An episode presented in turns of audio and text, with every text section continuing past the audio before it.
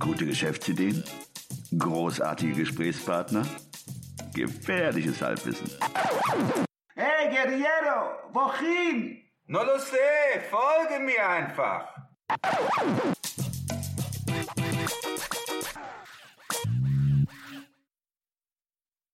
Hallo und willkommen zu einer neuen Episode des 9 to 5 Podcasts. Äh, wie wir bereits letztes Jahr angekündigt haben, schreiben wir ja unser erstes gemeinsames Sachbuch. Erinnert mich ein bisschen an Schneiderbücher. Wieso? Sagt das nichts auf Anhieb? Doch, Schneiderbücher, sag mir was. Ja, Schneiderbücher. Na gut, das waren keine Sachbücher, das waren Bücher für Kinder. Äh, Und dieses Buch, was wir bald herausgeben werden, liefert kreative Ideen, nebenbei Geld zu verdienen. Natürlich mit dem Ziel der finanziellen Unabhängigkeit. Heute wollen wir darüber sprechen, wie du dein eigenes Sachbuch selber veröffentlichen kannst und warum man es überhaupt machen sollte. Christian hat ja bereits drei Bücher, also er ist der Profi. Der Profi im Sinne von Profi. Genau. Er hat bereits drei Bücher bei Amazon veröffentlicht und äh, kann sicherlich mit seiner Erfahrung zu dieser Episode beitragen. Ein Sachbuch kann mehrere Funktionen erfüllen.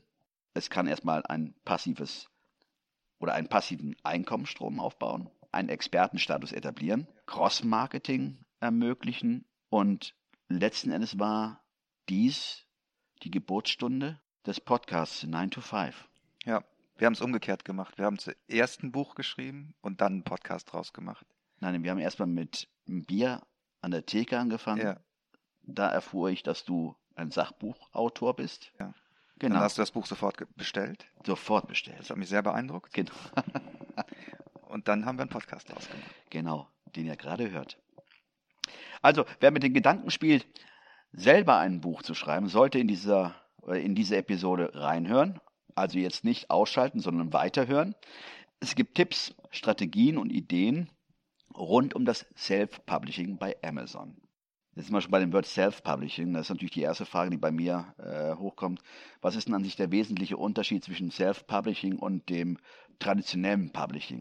Self-Publishing gibt dir die Möglichkeit als Autor selber zum Verlag zu werden. Früher war es so, du hast ein Manuskript geschrieben, hast das eingereicht beim Verlag und hast dann meistens nie wieder zurückgehört. Ich spreche da aus Erfahrung. ja. Und heute ist es so, Gott sei Dank, dass du nicht mehr für die Schublade schreiben musst, sondern du kannst deine Werke selber veröffentlichen und dann kann das Publikum, die Leser können selber entscheiden, ob sie das Buch ob ihnen das gefällt, ob sie es kaufen möchten oder nicht. Das heißt, der Markt entscheidet darüber, ob dein Buch zum Erfolg wird oder nicht. Wohingegen früher du, ich nenne es immer die kulturellen Türsteher hattest, die gesagt haben, nee, mit den Schuhen kommst du hier nicht rein. Oder fällt mir eine Geschichte aber das ist, Genau. Also die, die kulturellen Türsteher sind passé und jeder kann selber entscheiden, ob er sein Werk für gut genug hält, um es zu veröffentlichen. Der Nachteil ist, der ergibt sich ja schon fast auch aus dem Vorteil, dass das natürlich jetzt auch sehr viele Menschen machen. Das heißt, die Qualität der angebotenen Bücher unterscheidet sich zum einen und es ist wahnsinnig viel Lärm. Ich glaube, es sind Hunderttausende von Neuerscheinungen jedes Jahr bei Kindle. Das heißt, du musst als Autor heute nicht nur schreiben, sondern du musst auch die komplette Vermarktung übernehmen, was ja früher der Verlag gemacht hat. Das liegt einigen nicht.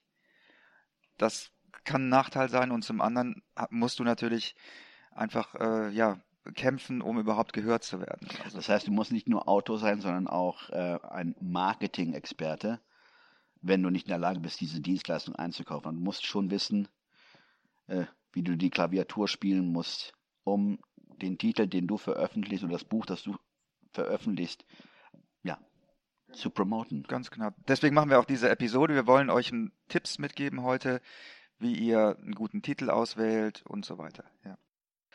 Jetzt ähm, hattest du ja gesprochen, dass man sehr vieles selber machen muss. Also man hat ja die Möglichkeit, über Amazon zu publizieren. Ähm, man muss Werbung machen. Also dann kommt ja die Frage auf, was kostet es überhaupt, ein Buch selbst zu veröffentlichen? Wie sind deine Erfahrungen? Also eigentlich kostet es nur in An- und Abführung deine eigene Zeit, die natürlich auch einen Wert hat. Es sei denn, du kaufst Dienstleistungen ein. Also du kannst heute fast alles rund um Self-Publishing einkaufen, Lektorat, klar, gab es immer schon. Ghostwriting ist mittlerweile auch nicht selten. Also viele von den Expertenbüchern werden tatsächlich nicht selber geschrieben von den Experten, sondern von Ghostwritern. Du kannst das Coverdesign mittlerweile äh, einkaufen, ist tatsächlich auch empfehlenswert. Marketing gibt es auch. Es gibt Leute, die sich nur damit beschäftigen, wie dir beim Marketing deines Buches zu helfen. Und diese Dienstleistung kannst du nat natürlich heute auch über Plattformen wie Fiverr und wie heißen die anderen Plattformen? Also Plattformen wie Fiverr und so weiter, äh, kannst du dir das auch einkaufen Ja, es für, gibt da, für kleines äh, Geld. Für ja. jede dieser aufgezählten ähm, Bereiche gibt es in der Tat auch Plattformen. Jetzt zum Beispiel hast du gerade äh, erwähnt Coverdesign. Es gibt in der Tat Plattformen, wo du speziell für Bücher entworfene Designs bestellen kannst oder entwerfen kann. Äh, Man, du kannst die kaufen und dann selber noch anpassen, aber das ist auch keine Hexenkunst oder keine Raketenwissenschaft mehr. Und es ist auch relativ von den Kosten her gesehen überschaubar. Also wir reden jetzt nicht von drei, vierstelligen Beträgen, sondern in einem mittleren zweistelligen Bereich. Also Coverdesign, da machen wir nochmal eine gesonderte Episode zu. Da, das ist zwar, wie du gesagt hast, keine Raketenwissenschaft, aber da sollten, gibt es schon so ein Parameter, die zu beachten sind. Der goldene Schnitt. Ja, genau. Der goldene Schmidt. Und ja, jetzt ist natürlich die Frage, wenn du ein Buch schreiben möchtest, brauchst du ein, ein Thema. Ne? Logisch. Wie finde ich, ein- wie ich ein Thema, über das ich schreiben kann? Das klingt jetzt ein bisschen albern, weil man ja sagen könnte, ja, wenn ich kein Thema habe, dann brauche ich ja nichts zu schreiben. Ja, stimmt auch irgendwie. Aber man kann das ja auch ein bisschen anders angehen. Also ich will mal ein Beispiel sagen. Das zweite Buch, das ich veröffentlicht habe, mit einem äh, äh, Co-Autor zusammen, Guerilla SEO, das war ein typisches, wie man im Englischen sagt, Scratch Your Own Itch. Also du hast ein Problem und du suchst die Lösung und die Problemlösung wird zum eigentlichen Thema des Buchs. Ich habe angefangen als jemand, der keine Ahnung von Suchmaschinenoptimierung hatte und habe zusammen mit dem André das Thema mir erarbeitet. Also André ist der Co-Autor. Genau. Mhm. Wir haben uns das erarbeitet und dann festgestellt, wenn wir darüber gesprochen haben, dass Leute das interessant fanden, dass zwei Kreative, die keine Ahnung haben von SEO, mit ihren Projekten auf die Seite 1 bei Google gekommen So, sind. Momentchen. Wir reden jetzt nicht über das Guerilla-Buch, Guerilla Ja. SEO. Hm? Guerilla-SEO. Genau. Achso, nee, aber nicht Guerilla-Geschäftsideen. Das Genau. war das Thema Guerilla-SEO. Das Buch davor, genau. Ja. Äh, als Beispiel dafür, ne, wenn du selber ein Problem hast und eine Lösung dafür suchst, und dann haben viele Leute gesagt, boah, das ist ja interessant, wie habt ihr das denn gemacht? Und daraus ist die Idee entstanden, dieses Buch zu veröffentlichen. Das ist eine Möglichkeit. Eine andere Möglichkeit ist, du bist schon Experte für irgendwas. Was weiß ich, äh, Coaching-Experte für Karriereentwicklung oder Experte für Gartenbau, was auch immer. Dann ist, äh, ist es natürlich eine Möglichkeit, ein Buch darüber zu schreiben. Oder du hast schon viel Content zu einem bestimmten Thema veröffentlicht oder zusammengetragen. Das war ja auch das, was uns motiviert hat, dieses gemeinsame Sachbuch zu schreiben, dass wir schon, wir haben viel Podcasts zu Nebeneinkommen gemacht. Wir wollten einen Ort schaffen, wo das alles an einer Stelle ist und ein bisschen detaillierter noch ist und wo Leute sozusagen eine Quelle haben, auf die sie sich beziehen können, wenn sie auf der Suche sind nach, einem, nach einer Idee für ein Nebeneinkommen. Jetzt fällt mir dazu noch ein, es gibt ja auch noch eine weitere Möglichkeit. Man kann ja ein guter Schreiber sein oder jemand, der über gute Schreiber verfügt, ein Thema recherchieren, von dem er weiß, dass es da die Nachfrage gibt und dann ein Buch zu, äh, zu Mhm. schreiben oder schreiben zu lassen. Das, ja.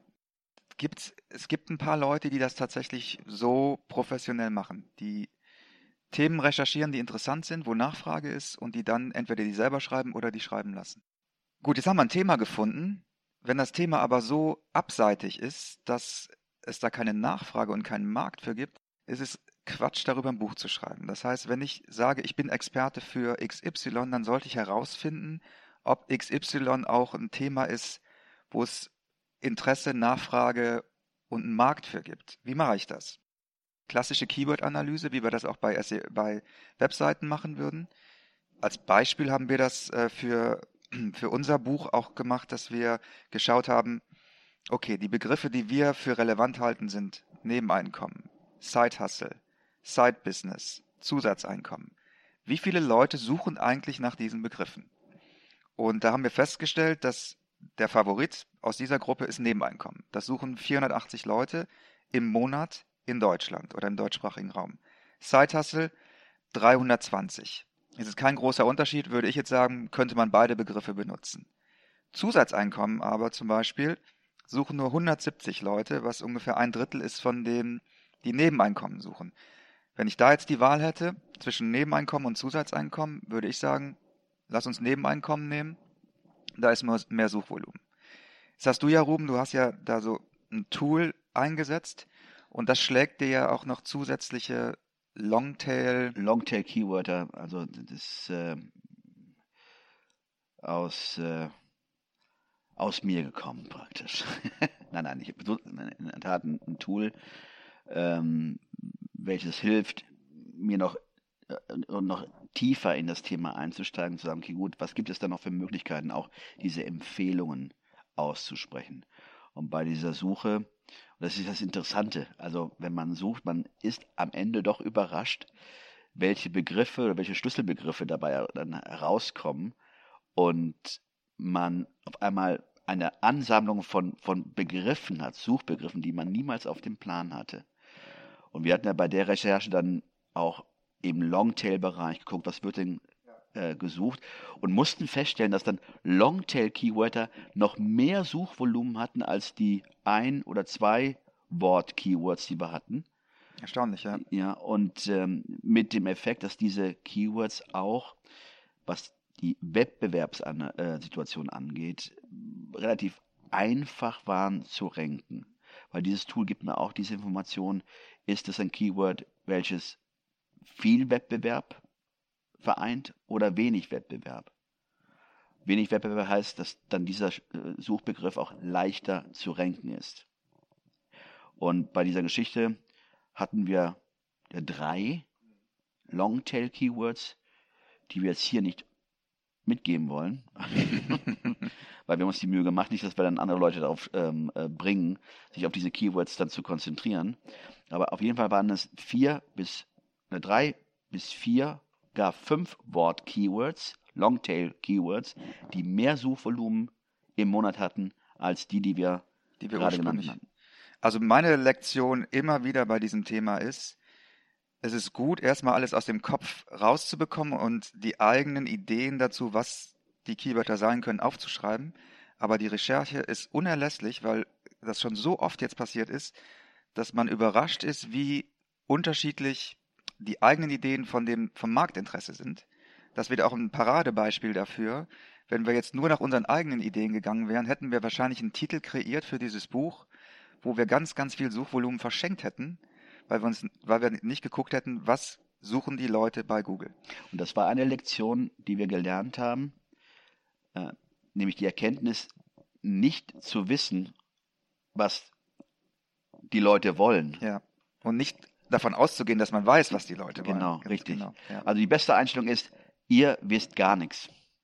Und erst nach der Recherche bekommt ihr Einblicke. Aber zu meinen oder zu glauben, zu wissen, was die Leute da draußen wollen, daran sind sehr viele Produktideen ja schon in der Vergangenheit gescheitert. Da habe ich jetzt auch ein gutes Beispiel für, wenn ich es noch anführen kann, eine Anekdote. Das letzte Buch, Startup 33 Guerilla Geschäftsideen, auf dem ja dieser Podcast basiert, ist ein Beispiel dafür, wie schlecht recherchiert ein Titel sein kann. Ich habe nämlich nachher ganz viele Rückmeldungen bekommen von Leuten, die gesagt haben, was sind denn Guerilla-Geschäftsideen? Und hätte ich geschrieben, Low-Budget-Geschäftsideen zum Beispiel, was inhaltlich eigentlich genau das gleiche gewesen wäre, hätte der Titel nicht zur Verwirrung geführt und die Leute hätten viel schneller verstanden, um was es geht. Aber ich bin von mir ausgegangen und dachte, jeder weiß, was Guerilla ist. Es gibt ein Buch davor, Guerilla SEO, SEO, dachte ich, oh, das ist gut vom Branding her, das fortzusetzen und daraus so eine, so eine Marke zu machen. Aber letztlich hat sich gezeigt, dass es wirklich äh, ein Fail war, da Guerilla-Geschäftsideen äh, äh, reinzuschreiben. Glücklicherweise habe ich Startup auch noch im Titel, was ein, ein begehrter Suchbegriff ist. Das als kleine Anekdote, wie wichtig es ist, sich, sich Zeit zu nehmen für den Titel und auch ordentlich zu recherchieren und von den eigenen Ideen auch mal zurückzutreten. We'll be right back.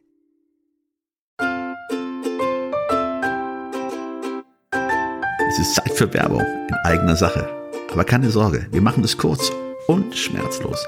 Wir, also Christian Schmid und Ruben Albrecht Barreda, die Leute hinter dem 9-to-5-Podcast, wir haben ein Buch namens Feierabendboss geschrieben. In diesem Buch zeigen wir, dass es möglich ist, deine eigenen Wege zur finanziellen Unabhängigkeit zu gehen, ohne komplizierte Finanzbegriffe oder trockene Ratschläge. Versprochen. 33 realistische Ideen für Nebenjobs sind darin enthalten, die du starten kannst, ohne deine Ersparnisse zu plündern. Es geht darum, dir mehr Optionen zu bieten, weniger abhängig von deinem 9-to-5-Job zu sein. Denk darüber nach, es deinem Chef bei der nächsten Kaffeepause zu erzählen. Hey Chef, ich werde mein eigener Chef. Feierabendboss ist ab sofort erhältlich. Überall, wo es gute Bücher gibt. Also schnapp es dir und lass uns zusammen auf die Reise gehen. Zu der Freiheit, die du verdienst.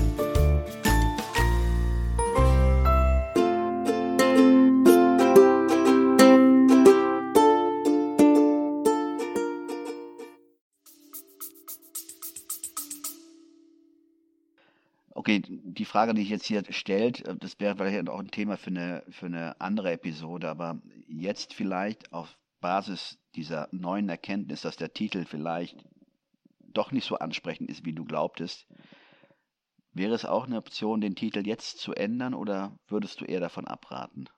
Ja, das ist eine gute Frage. Ich, also es geht, technisch geht es. Ich könnte den Titel abändern. Glaube ich zumindest. Also den Untertitel kann ich auf jeden Fall abändern. Das habe ich auch schon gemacht. Ich habe nämlich dann ein paar Monate später, nachdem ich die Rückmeldung bekommen habe, habe ich das nochmal konkreter benannt, was in diesem Buch Online-Geld verdienen, Offline-Geld verdienen. Diese Suchbegriffe habe ich nochmal in den Untertitel gepackt. Wenn ich jetzt an den Titel rangehen würde, ich glaube, dass das geht, müsste ich natürlich auch das Cover ändern. Das heißt, damit hätte ich schon mal einen relativ großen Aufwand. Das heißt, ich würde wahrscheinlich dadurch auch für Amazon wäre es wieder ein neues Buch, gehe ich mal von aus. Das zum einen und zum anderen habe ich natürlich jetzt schon Rezensionen, die sich auch auf den Titel beziehen. Die würde ich natürlich dann auch in Gefahr bringen oder da wäre die Gefahr, dass Leute das nicht mehr mit dem Buch assoziieren. Das heißt, das hätte ich, ja, ich hätte es vorher machen sollen. Aber gut, jetzt lernen wir daraus, ähm, dass man auch die Möglichkeit hat, über den Untertitel, über die, über die Tagline, Ja, da noch genauer äh, oder da noch nachzubessern oder vielleicht noch weitere Hinweise zu dem Inhalt des Buches zu liefern. da kann man ruhig konkret werden. Da kann man den, den Produkt nutzen, den Leser nutzen, ganz klar ansprechen. Ja, da, und da kann man äh, ja auch explizit werden. Also daraus nehmen wir einfach, der Titel ist wichtig. Der Titel ist wichtig. Wie wichtig? Das ist die Frage, wie wichtig, wie würdest du jetzt, ähm, ja, Also ich würde sagen, der Titel, das ist so ein bisschen, ich vergleiche es mal mit Suchmaschinenoptimierung. Also ein- Webtext hat ja zum einen den, das Ziel, von, den, von Google geliebt zu werden und zum anderen vom Leser geliebt zu werden. Und da ist ja dieser Spagat, den jeder macht, der für Web, der Webtexte schreibt. Rein für die Suchmaschinen optimierte Texte, SEO-Texte liest keine Sau und werden letztlich dann auch nicht mehr äh, Säue können gar nicht lesen, lieber Christian. werden letztlich auch von Google dann irgendwann abgestraft. Also da ist ein Spagat und der gleiche Spagat, den haben wir hier meiner Meinung nach. Einerseits möchte ich die Keywörter, die gut recherchierten Keywörter in den Titel einbauen. Andererseits darf der Titel aber nicht nur aus Keywörtern bestehen, weil er dann langweilig und zu beschreibend wird. Und ich schon es wichtig finde, ein Element zu haben, das ich nenne das partytauglich. Was ich damit meine, ist, wenn du auf, der auf einer Party bist und jemand sagt, sag mal, wie heißt eigentlich dein neues Buch? Und du diesen Titel aussprichst, dass die Wahrscheinlichkeit hoch ist, dass derjenige sich diesen Titel merken kann, ohne ihn aufzuschreiben.